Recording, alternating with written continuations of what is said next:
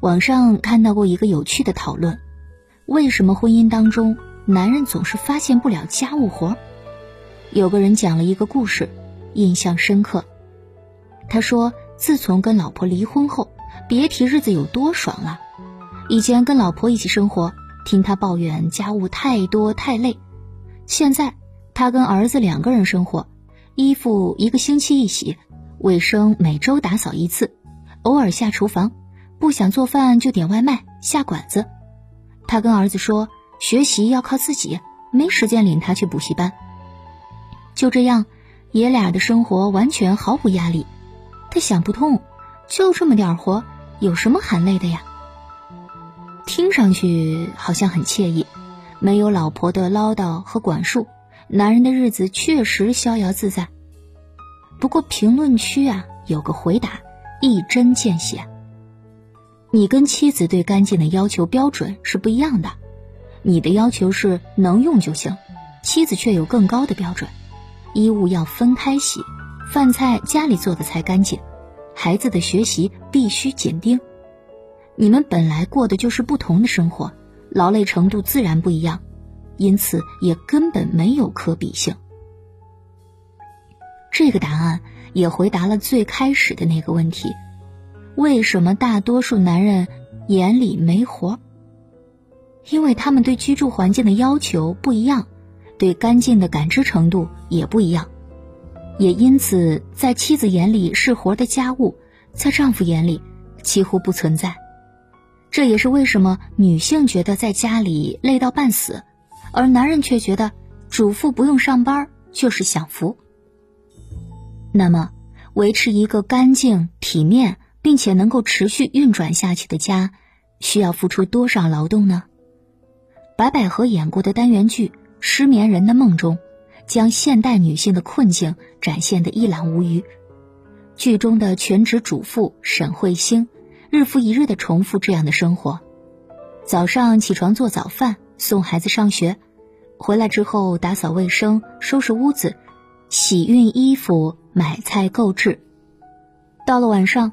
做晚饭、收拾厨房、哄孩子睡觉，然后才有一点点自己的时间。更可怕的是，她的付出被认为是理所应当。丈夫从来不把她的工作当回事儿，用完的牙膏被挤到变形，使用过后的卫生纸被折得乱七八糟，而她却要跟在每个人后面收拾善后。这样的日子，昨天、前天、今天。以及还没到来的明天，都没有什么差别。而这样的日子，沈慧星已经过了四千三百八十七天。现实中的家庭主妇相比沈慧星有过之而无不及。三十岁的丽丽在结婚的第二年选择离开职场，回归家庭，原因显而易见，她怀孕了，回家待产。虽然成为孕妇。但是她也并不悠闲，收拾家务、打扫做饭，她一样不落。为什么没有人来照顾孕妇呢？婆婆的回答是：老家离得太远，等孩子出生之后再来照顾。当然，丽丽也没有指望过自家婆婆。孩子出生之后，婆婆一听是孙女儿，也不打算来了，找了个理由推脱。最难的那一个月，丽丽没有办法，只好请了一个保姆。出月子之后，丽丽便开始了漫长的育儿过程。她告诉自己，只要熬过头三年，后面就可以上班了。虽说如此，但是产后失眠、脱发、漏尿，一样都没有放过她。带孩子睡不好觉，有时候刚睡着几分钟就被孩子吵醒了，哄孩子到天明，几乎没有办法睡到一个整觉。而这样的日子，丽丽过了三年，眼看着孩子可以去上学，她可以出去工作。这个时候，婆婆住院了，需要人留院照顾，理由是，她又不用上班。于是，她的人生又被征用了。沈慧星、丽丽的人生，又是多少女性的人生缩影呢？每一次家庭主妇的故事。女性总是感同身受，而男性总在不以为然。在整个家庭结构中，男性是既得利益者，他们当然不会轻易的承认家务的价值。如果承认，那就意味着要支付更多的费用，花费更多精力。所以在家庭关系的博弈中，丈夫对妻子缺乏同理，男人对女人缺乏共情，根本原因是，他们不愿意为家务买单，也不愿意为家务身体力行。有时候他们不是不知道、不理解，而是不愿知道、不愿理解。写过很多鸡汤，也听过很多女性婚姻的故事，就会发现啊，真实的婚姻生活里，当然不全是女性被婚姻蚕食人生的故事。以下两个不同角度的故事，或许能给不少女性启发。第一位故事的主人公名叫彤彤，是一位母婴博主，她跟老公都有工作，工资收入不相上下。平时家庭的所有开销都是两个人共同承担的。刚刚结婚的那阵子，老公确实也有大多数男性的习性，凡事等老婆递上手。看着老公那么不自觉，彤彤决定给老公上一课：洗衣服的时候不再洗老公的，只洗自己的；吃饭时间想自己做就做单人份儿，不想做就出去吃。老公被彤彤的一系列操作整懵了，不断发出抗议。于是他们就有了一次和谈的机会。这次和谈之后，老公逐渐有了改观。毕竟老婆的收入确实能覆盖家庭的一半开支，他找不到让老婆负担更多家务的理由。也因为男女公平的宗旨，老公开始不断的意识到自己在婚姻中的责任，家务责任。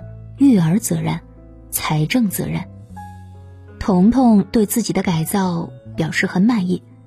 这叫什么？这叫经济地位决定家庭话语权。现代社会让女性拥有更多的工作收入的机会。当传统的女主内男主外的婚姻被解构，女性在婚姻中不用仰仗丈夫过活，就拥有为自己争取更多权利的筹码。第二个故事的主人公是一位全职家庭主妇，名叫舒雅。这并不耽误老公将每个月的工资全权上交。每天如果没事儿，都早早的回家陪老婆孩子。相比于大多数主妇在家里的悲戚，舒雅的主妇日子要明朗得多。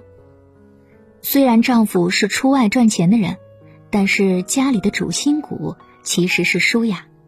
丈夫和孩子的日常被她打理得妥妥当当，每天回到家，家里有热腾腾的饭菜，有妻子的温柔勉励，有孩子的牙牙学语。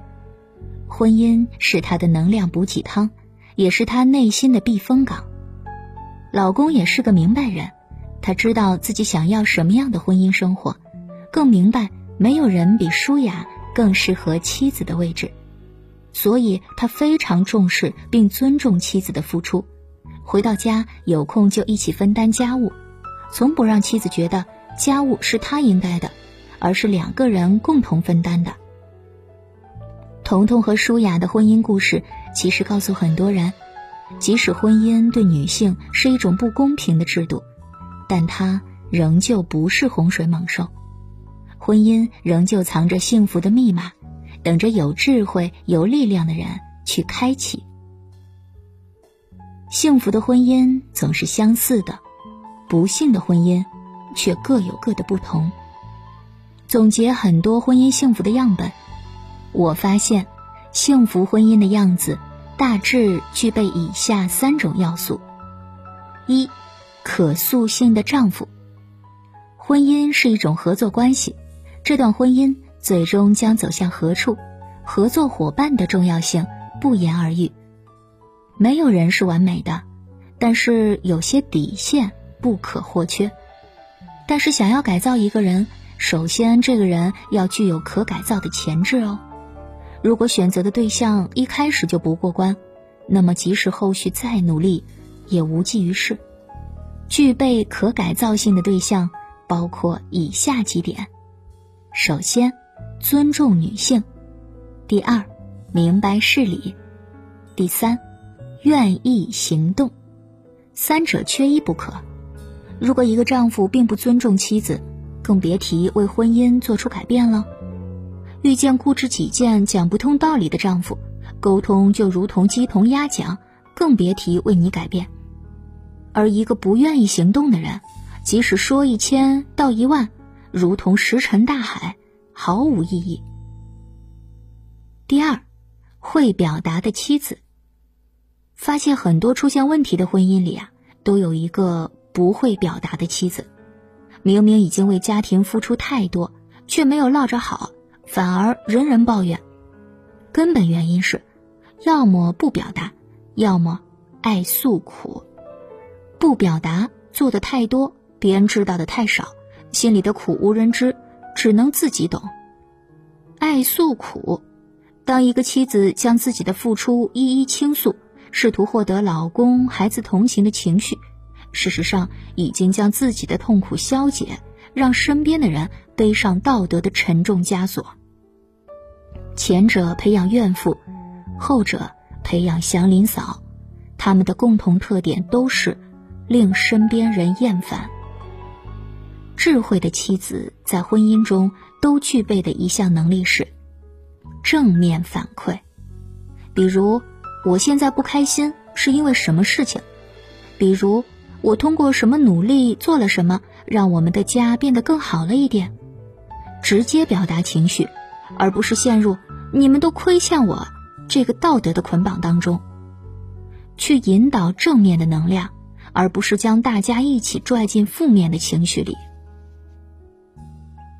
第三，主动改变的动力，能经营好一段婚姻的人是需要各种能力的叠加，比如认知能力、沟通能力、组织能力，最重要是爱的能力。